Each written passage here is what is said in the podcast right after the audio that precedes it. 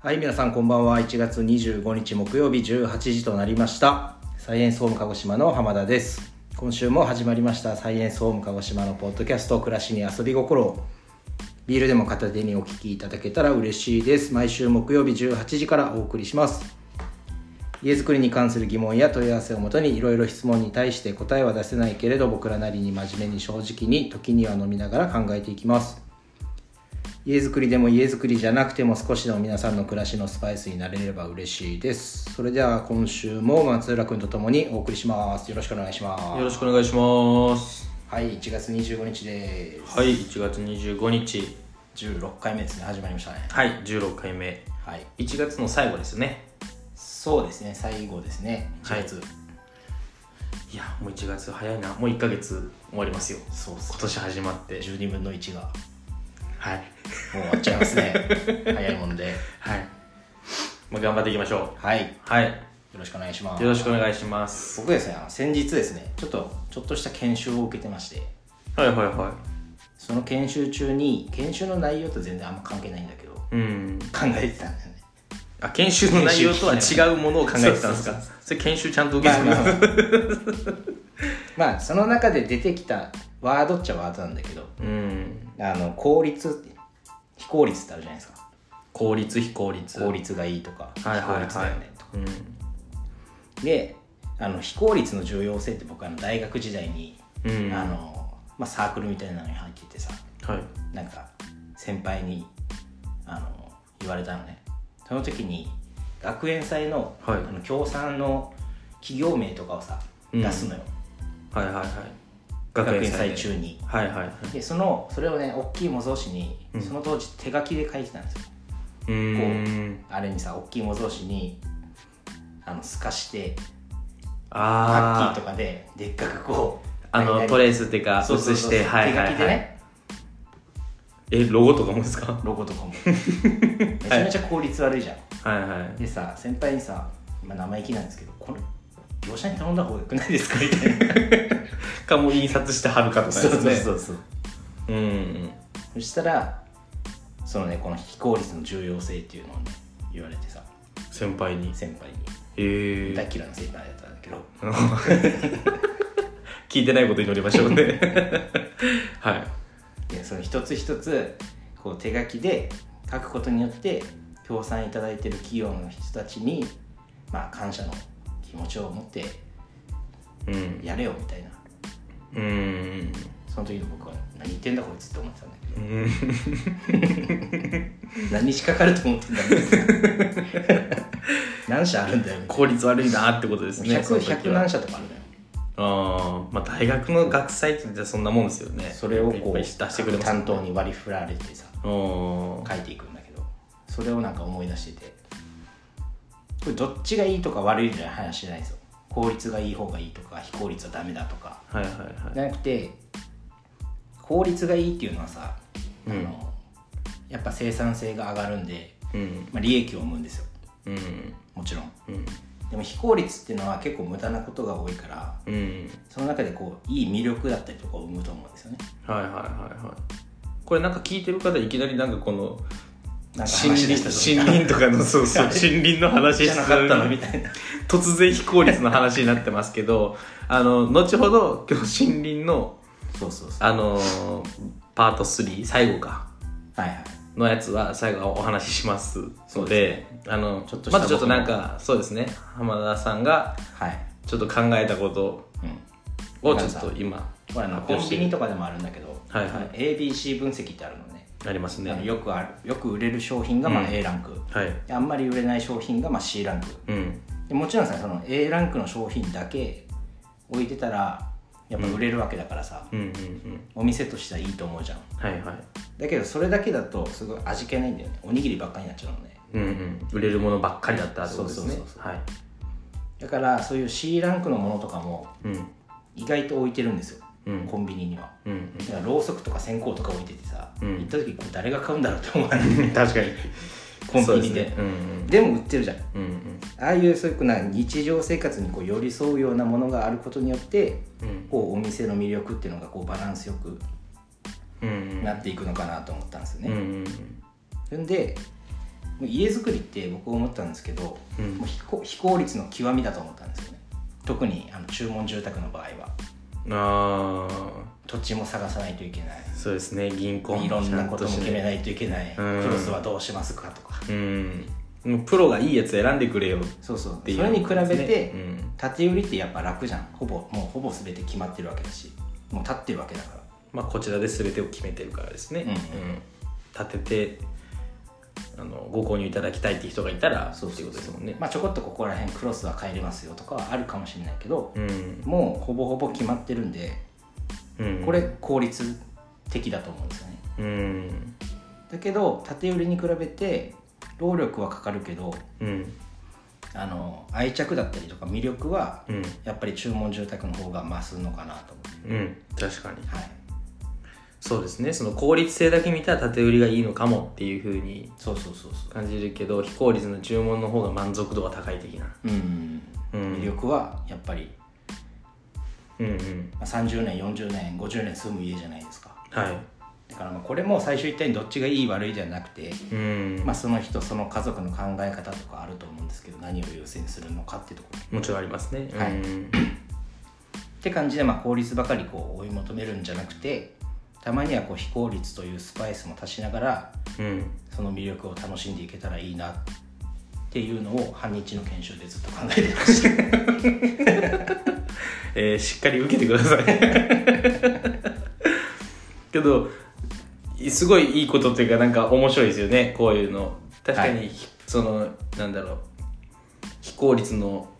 重要性っていうなんかかっこいいあれですけど大学の本当毎回授業みたいなタイトル持ってきますけどだか非ら効無率駄が無駄なことも無駄じゃないんだよねうん一見無駄に思えるようなこともそこからこうアイデアが出てきたりとかですよね非効率が違いを生むって結構言われる、うん効率ばっかり追い求めちゃうとそれはもう作業になっちゃうと思うんだよねうん、そのシステム化全部されていって、うん結局同じようなこと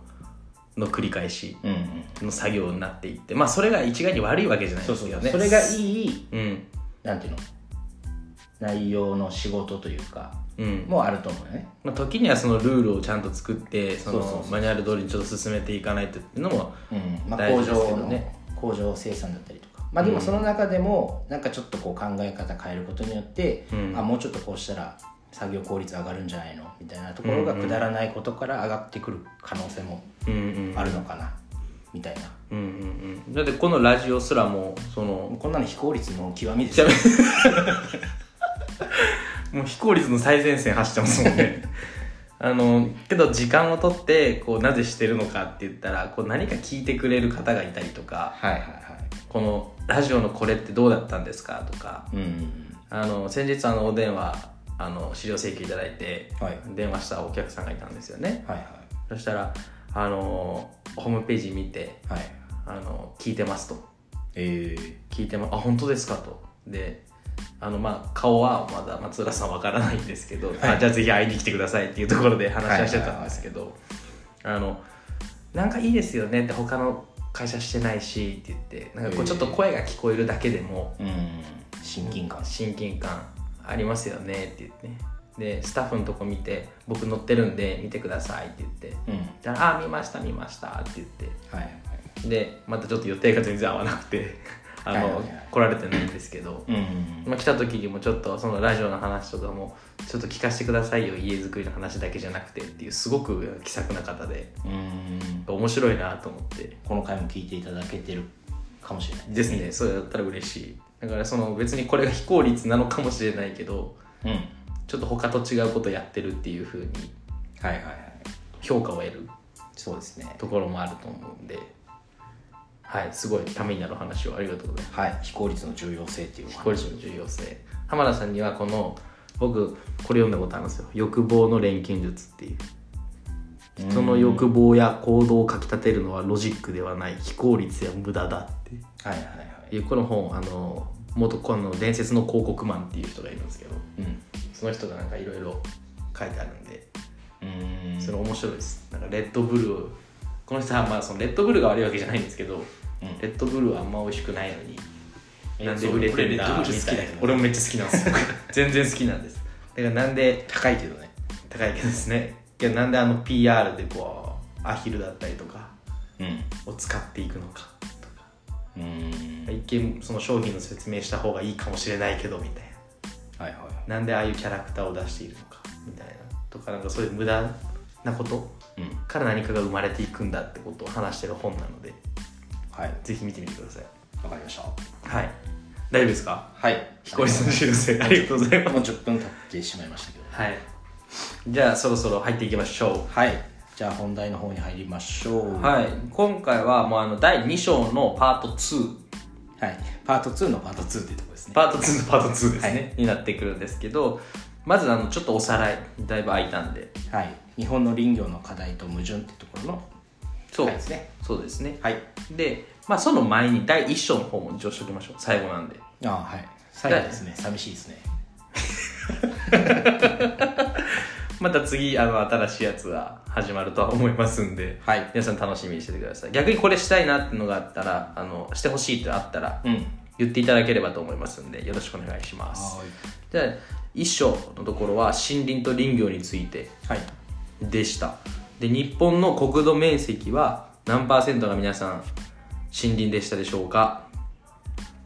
分かってるかな分かってないですかね どっちなんですか ね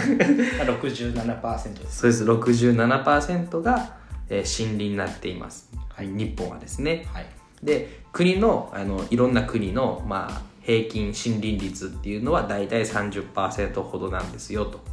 で70%近い日本は本当にすごいことで木がたくさんある国なんですよっていうことがはい浜田さんから説明がありましたはいでえっとまあその林とか森についての語源だったりうんうんうんっていうのもお話ありましたねで途中あの植物を殺すとかいうあのフィトンチッドっはい人んちんとていうところ、フィトンチッドは、えーロシアの科学者のボリス・トーキン博士が名付けたとはいいうことでまあ覚えなくても大丈夫ですけ どそういうこともなんかお話ししましたはいで前回の放送では日本の林業の課題と矛盾っていう、まあ、壮大なタイトルをつけさせていただきまして、はいはい、あのー人工林と天然林そうのですね割合森林は人工林と天然林に分けられます分けられますとで森林の約60%が天然林で40%が人工林ですよとでその人工林のうち約7割が杉やヒノキを使ってますとはい僕らがこういう家で使ってるはい材料ですねヒノキとか杉にとかなってますよとはいで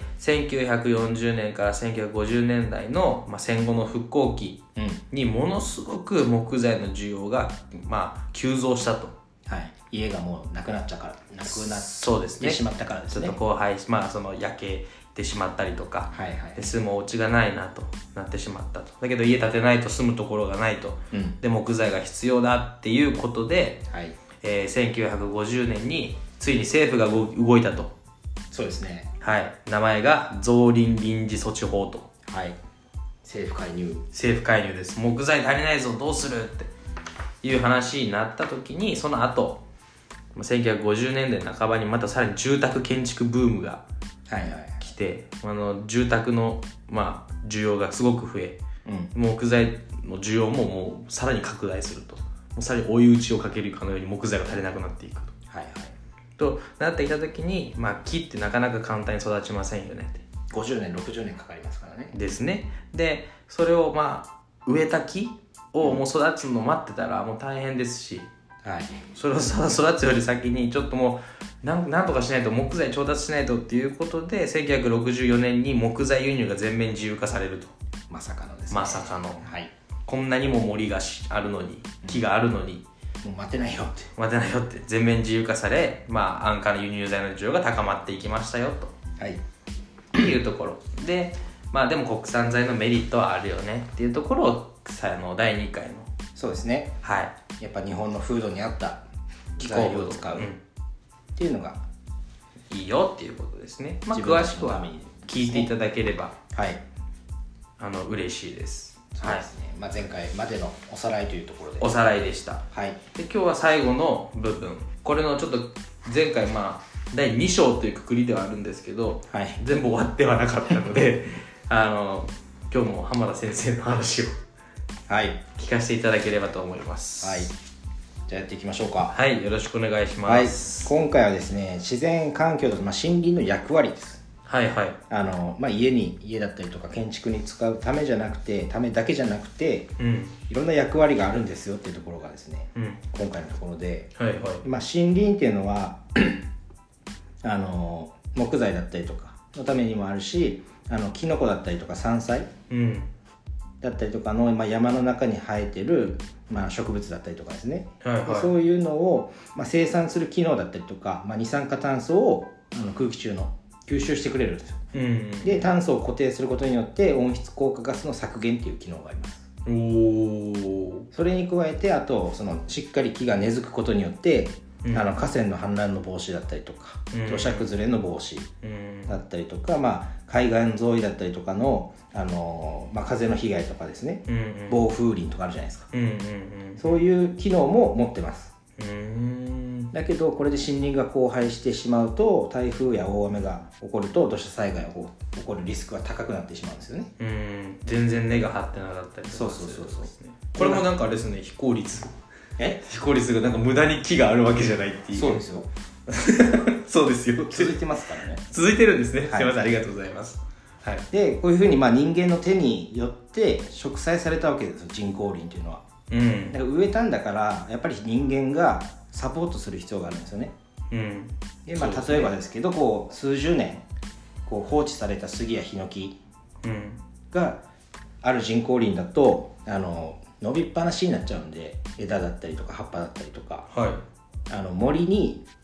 太陽の光が地面に届かないわけですようんうんそうなってくるとさっきやった山菜とかキノコだったりとかの植物が育た育たなくなっちゃったりとか、うんうんこう土壌がやばくなっちゃうんで、はいこう流出しやくしやすくなってしまうとうんうんです。でまあ反対にこう長年にわたってこう干ばつだったりとかうんうん枝打ち枝打ちとかですね、をしてるちゃんと管理されたあの森林だとさまざまなたくさんのこう植物が森の中に育ってあの土の土壌だったりとか水分がこう十分に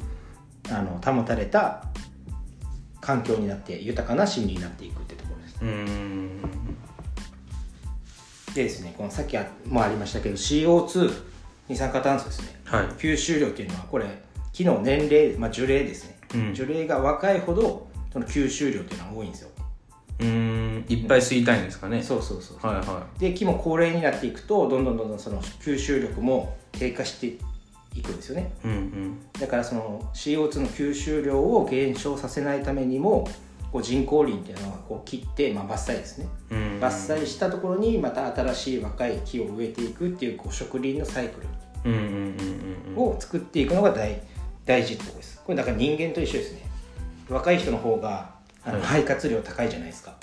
はいはいはいにこうどんどんどんどんおじいちゃんおばあちゃんになっていくにつれて肺活量も弱くなっていくじゃうんうんうんんそれと一緒で若い木の方がたくさん CO2 二酸化炭素吸ってくれるよってとこうろ、ーんじゃあそのサイクルが大切ってことですねそうです CO2 の吸収を減少させすぎたら二酸化炭素だらけになってしま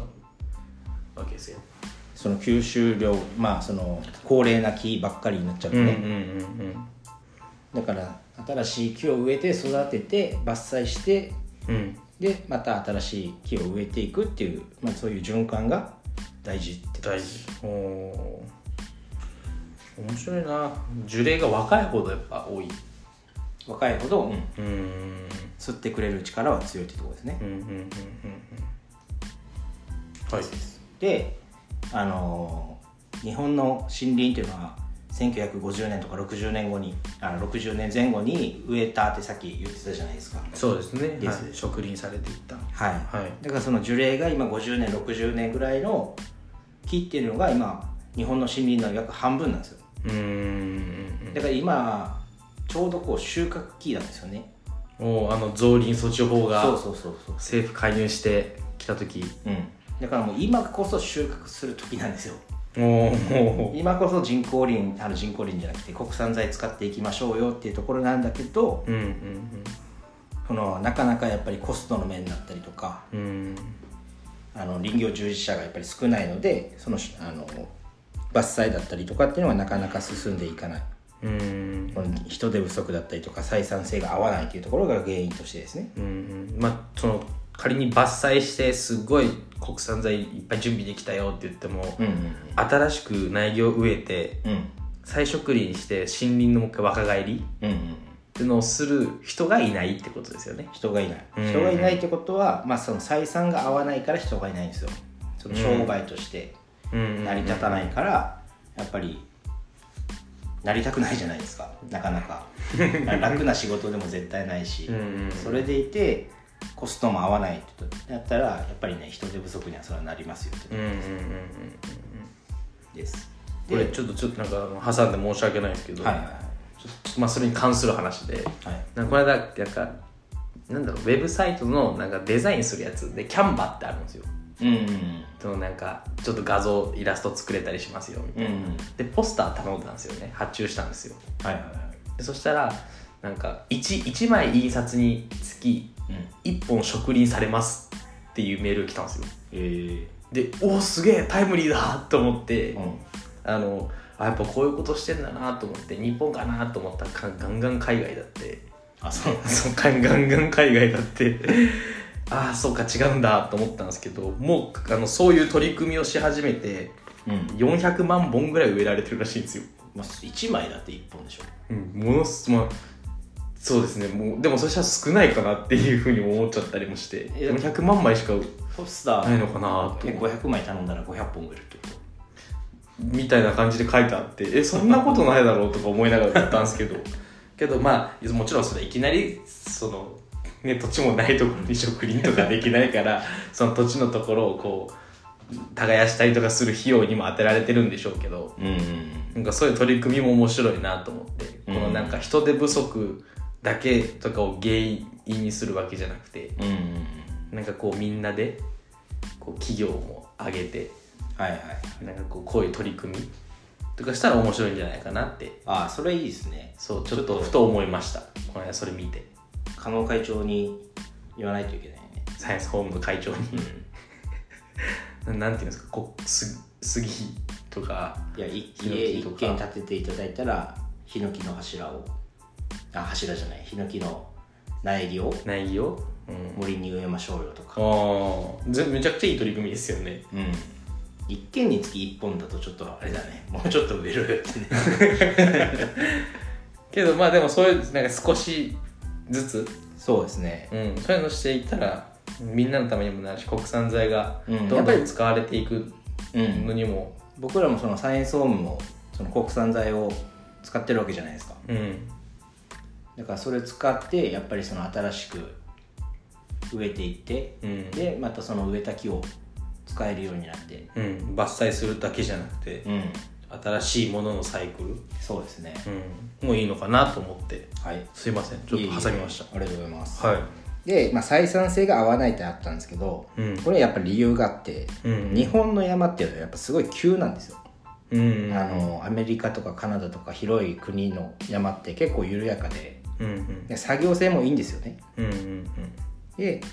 あの森の中に、まあ、ちょっと前回ちらっとお話ししたかもしれないですけど、うんその林業をするための道路がまず整備されてないんですよ、うんおーなるほどうん、で大きいもの運んだりするようなそうそうそう重機とかトラックとかが入っていくような道路をまず整備するってところがまずスタートなんですよねうんうんだから本当にいい山はいい人が管理してる山はちゃんとね本当車が入っていけるんですようんうんちょっとあの4トン車だったりとかねうんうんうんですですそういうまあ道がちゃんと整備されてないっていうのも一つその林業がなかなかあの発展していかないというところの要因うんうんうんうんですでそれでまた林業の今日本の林業ですねの8割はこれ個人経営っていうところで、うんうんあの小規模なまあ会社だったりとか組織によって運営されてるんですようーんであとはまあ個人で山持ってる人とかもよくいるじゃんいらっしゃいますね聞いたりねはいだただ自分の山がどっからどこまでが自分の山なの かもうすでにわからないとか、うんあの相続で受け継いだけど、うんも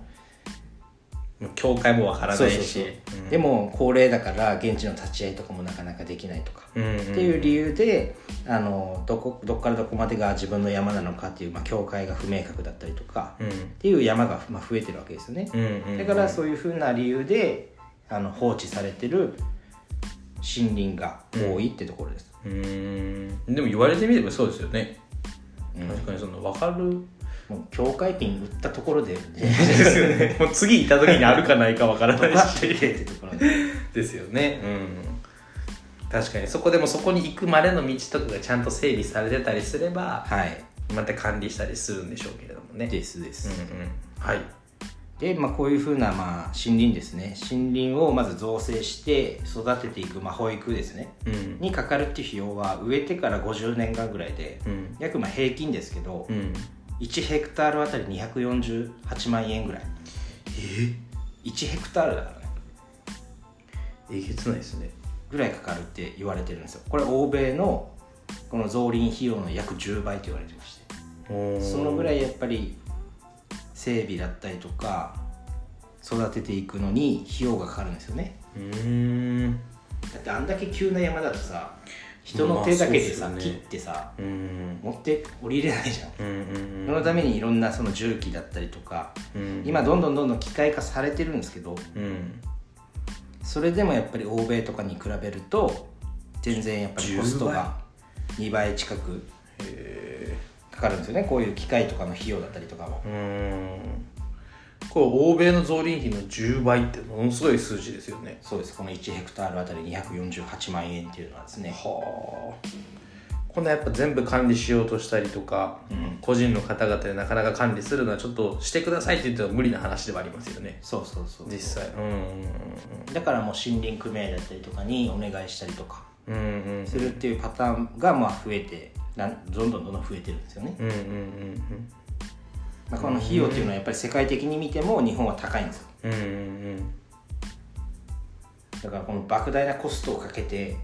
うん育てて収穫した木をうんもう今採算とか考えないでもう海外に思いっきり安売りしてる状態ってところです、うんうんうんうんよくないですねそうなんですよよくないって一概に一言で言うのもあれかもしれこないれけをどだから国産材を使うよっていう僕らみたいな工務店とかハウスメーカーがどんどんどんどん増えてくればうん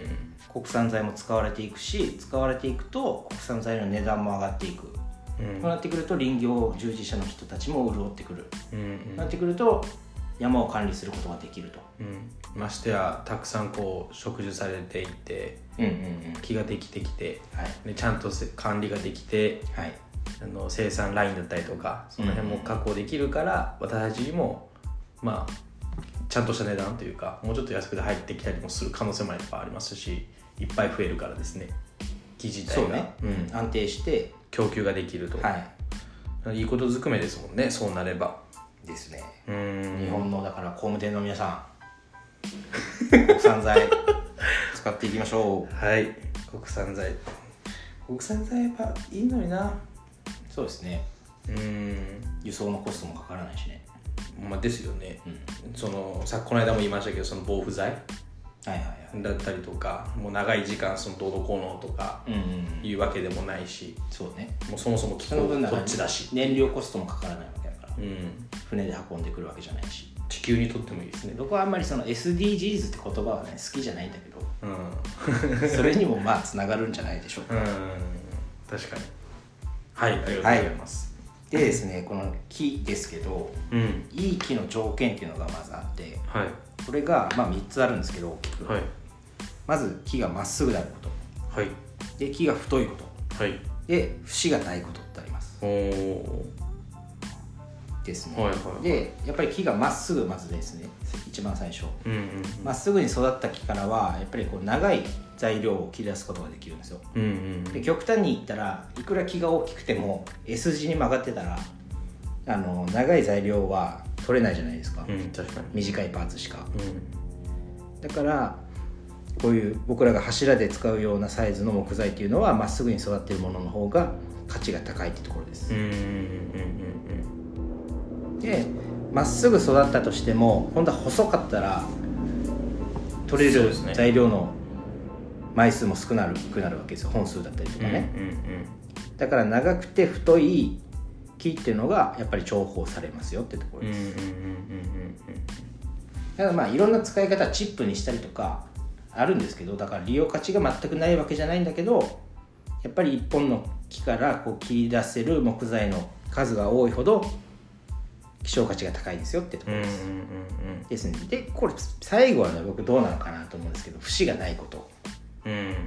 節がないようにするためにはその定期的にねその木こりの林業者の方々が、あの枝打ちっていうのをしていかないといけないそうですねはい枝が出てきたら節がもう残らないように木に登ってこう木を払ってあの枝を払っていくとうんいうんですけどやっぱりまあ確かに節がないっていうのはいいことかもしれないんですけど僕は悪いことではないんじゃないかなとうんうん全然悪いことではないですやっぱり木だからもう普通に自然に育ってたらうんうんやっぱり枝が生えてくるわけだから節は出てくるんですようんうんでそれを節がなくすために林業の方たちは木に登って枝を打ってるうんうんうんでもそれもさやっぱりでもコストかかるわけじゃんうんだから節がないことが絶対にいいかって言われたらどうなのかなって僕は思ったんですよねうーんまあ不自由がないのはもうちょっと、まあ綺麗に見えるっていうのもうんうんあるのかもしれないですけどねいやでも確かにコスト、まあ、全然違うじゃないですかだいぶ高いそうそうそうですよねもちろんそのしかもそのなんだろう使えない部分うんとかを切り落としてたりとかうんうんそれに合わせるためにはいはいってやったらやっぱもったいないなっていうところもうん出てきたりけどその節がないからすごくいいっていう、まあ、なんかイメージそうまあ別に全然それがいいと思ってる方が悪いとかじゃないんですけどねうん、うんだからそのなんなんていうのかね例えば自然感がありますよねこ皇居とかそういうところに使うんでしたらそのムーブシ うんうんっていう材料を使ってねすごくいいと思うんですようんだから一般に僕らが住む住宅に全部無節でやりますよってなかなかないよね、うんないですねあんまり柱も床も全部無節ですってなったら多分材料だけで何千万ってかかるます相当株かかるとは思うんで だけどそう節別に節があってもその自然感だったりとかナチュラルな感じうんだったりとかそうねそれよく言われますねそうそれがちゃんと生まれるのでうん、その自然のままのまあ全く節がないっていうのも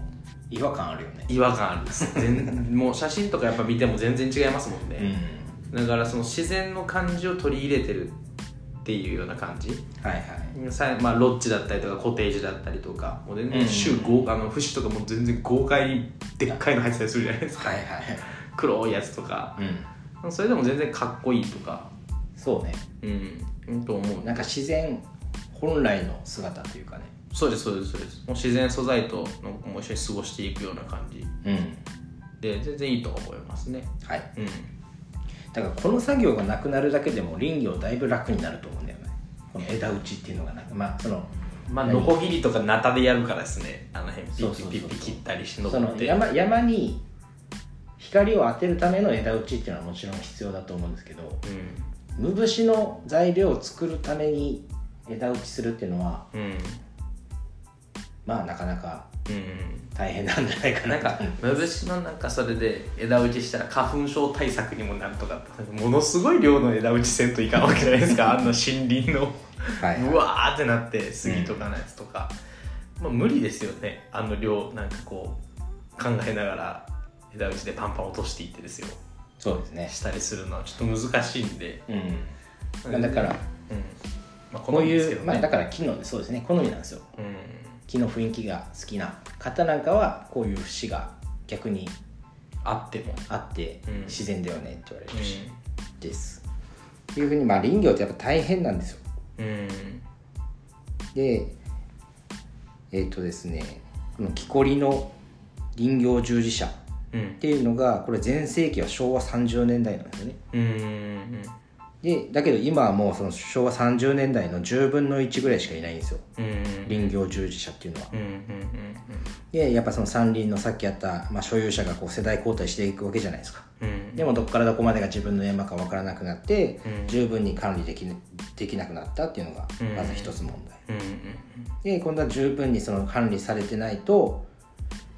えっとこう森林っていうのはこう木がですね2メーターから3メーターほどの間隔で密集してしまうことによって木の太さが太くならないんですよねうんうんあの根っことかがそうそうそうこ巻き込んでいってはいはいはい栄養取られお取り合っちゃ互ういてこのと根でっすねこがこうぶつかってそうそうそう大きく太くならないんですようんうんうんでさっきやったようにやっぱり木が細いと木材としての利用価値が低くなってしまううんっていうのもあったりとか、ね、根っこが弱くなっちゃうんで土壌が緩くなってうん土砂崩れが起きてしまったりとか、うんうんっていう風にあるのでやっぱりそのしっかり管理管理していかないといけないってところです、うんうんうんうんですねなので今日はあの森林のまあ役割ってところですけど国産材の需要っていうのはですねはいさっきも言いましたけど僕たちみたいな工務店とかがどんどんどんどん使っていってうん木を育てていって使っていってまた植えるっていうサイクうんうんルを作ることが、うん大事ですね、はい、何度も言いますけど大事なんですようんだけどだから今もうでも育っちゃってんじゃんって補足うんなっててもこれ例えば1,000本割る木をうんうん半分ぐらい500本ぐらいうんあの伐採しちゃったら、間伐してはい、そこから56年ぐらい育てていけばうんあの立派な太さに成長していくんですよしっかり日が光が当たっておお根っこのその土壌とかの栄養とかももらってそうそうそうそうはいはいはいはいへえあじゃあもうその500本ほど減らしたとしてもうんその56年ぐらいそうそうそうか結け局れば今さ1,000本あったとしても、はい細い木のままだったらうん結局木材としての利用価値は少ないわけですよね、うんってことは使えないわけじゃんうんだけど1,000本あるうち500本切あの切っちゃうのもったいないって言うけど全く使えないより500本使えた方が全然いいですいねいよねうんうんうんましてやその全体としての在籍の量ですよねそうそうそうそうだったら別にその大きく育ってるから使える部分っうんていうのは、うん、はいはあんまり大きな大差はないというか太く育ってるから、いっうんていうことですもんねはいうんうんうーんなんかこうししいいですね木を育てて使い植えるサイクルを大切にするはいだからさこれ切切ってその伐採するって切るじゃんうんチェーンソーとかはい、でも切ってもさあの根っこの部分って残ってるのねはいはいはいあれどうすると思うえー、全然わかんないです例えばユンボとかで引っこ抜くとかさうんまあそんなイメージですねあれぬ抜かないんだってあそのままうんですか、えー、そこからまた入ってくるんですか、いやいやあーまあ生えてはこないねうん、でも根っこは生きてるじゃんはいでも根っこが生きてるってことはその土壌をしっかり固めてくれるのね、土砂崩れとかが、はいはだからあれ残しとくらしい、あそうなんですね、えで自然と死んでいくらしいああなるほど自然ともそれが時間かけて土に帰りそうそうそうっそてうことですねああそうなんだそれも結構なまあ長い年月はかかるみたいですけどあーあれを引っこ抜いちゃうと土壌が緩くなっちゃうんでうんうん良くないらしいですうんうんうんうんですねうんどうですか面白いな森林の森林の話森林まあでも3回にわたっていろいろ聞きましたけどはい知らないことだらけはいでその7割ぐらいがその杉ヒノキとかその人工林のうちですね、うんうんうんまあ、ちらっと聞いたことはありますけど、うんその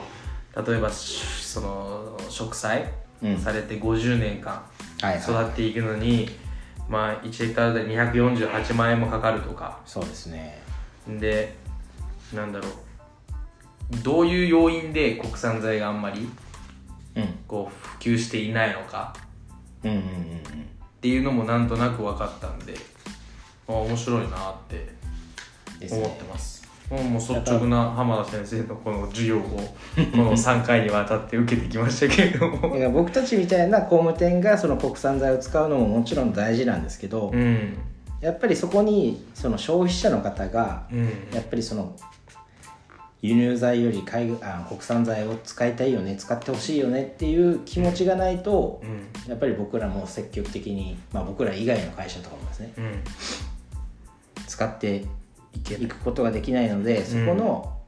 そのまあ、ユーザーのうん消費者の方の意識っていうのもうん僕は大事なのかなとうんうんうん思ったところです。うん別に国産材使いなさいよって言ってるわけじゃないですけどそうですね大前提としてはいはい、そういう方が増えてくれたら嬉しいなってところですうね、ん、少しでも僕たちもだからちゃんとこの辺もこの歴史まで含め、うんまあ、もちろん全部知らないわけじゃなかったじゃないですか、はいはいはいちょっと聞いたことあるなとか、うん知識として知識としてある部分はもちろんありますけど、はいもちろん知らないこととかもちろんその多かったですしうんちょっとその辺も含めて、ね、説明していったらその価値うんうんっていうものもより大きくそうですねなると思いますしより住んでいったら愛着出てきますもんねもうだってどこ見ても木あるじゃないですかサイエンスの家はいはいいたらだから 木についてはやっぱ大切にしていかないとなとうん思いましたありがとうございますありがとうございますはいなんでまあ僕たちがこの住宅に関わる仕事をしてるですねサイエンスオーマーこれから も国産材にですねこだわってはい日本の林業だけじゃなくてはい自然環境とかにもですね、はい貢献してしていきたいと思いますはいだから難しいですけどねうんもう壮大なテーマすぎますけど ね壮大なテーマですけどうんなんかまあなんかやっていくことが大事かなってはい思います日々いかがだったでしょうか皆様もう40分ぐらい経ってますけれどもそうですね40分ですねどんなふうに僕の思いながら効い率の重要性が10分ぐらいあったんでやいいですよいいですよそんなのどう思ってるんですかね皆さん聞いてくれてるのかなちゃんと最後まで 聞いてくれてるんじゃないですか聞いてくれてることを祈りましょそうですねうでこれに証拠、まあ、懲りずに、えーはい次回も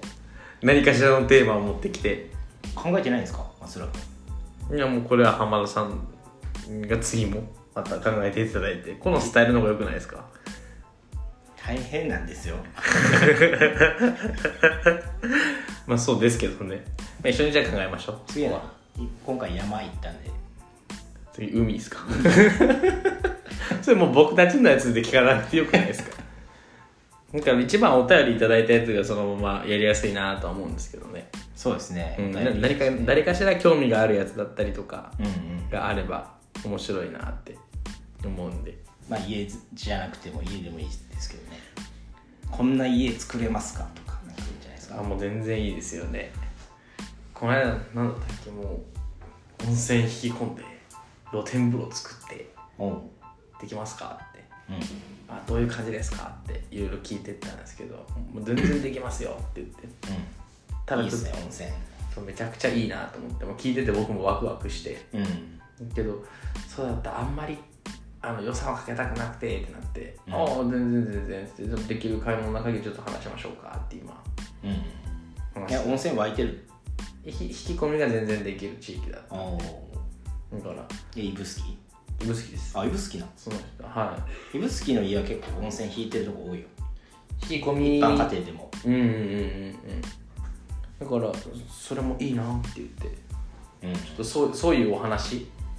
うんなんかこんなんできますかとか